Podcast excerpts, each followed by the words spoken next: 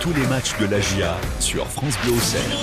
Un après-midi cauchemardesque pour euh, la JOCR qui repart du Parc des Princes avec une valise 5 à 0. But inscrit par Mbappé à la 11e, Solaire 51e, Hakimi 57e, Sanchez 81e et Ekitike à la 84e minute de jeu. On s'arrête sur ce dernier but parisien puisque Ekitike en contrant Julien Janvier a blessé involontairement le défenseur central Iconé qui est sorti sur civière les mains sur le visage en pleurs. On espère que la blessure ne sera pas trop grave, mais au vu des images, on a l'impression que ça sera très compliqué pour le défenseur auxerrois. Les Iconais 15e de ce championnat de Ligue 1 qui sont à la merci de leurs poursuivants et qui pourraient eh bien, euh, arriver dans cette trêve internationale du mondial en position de relégable.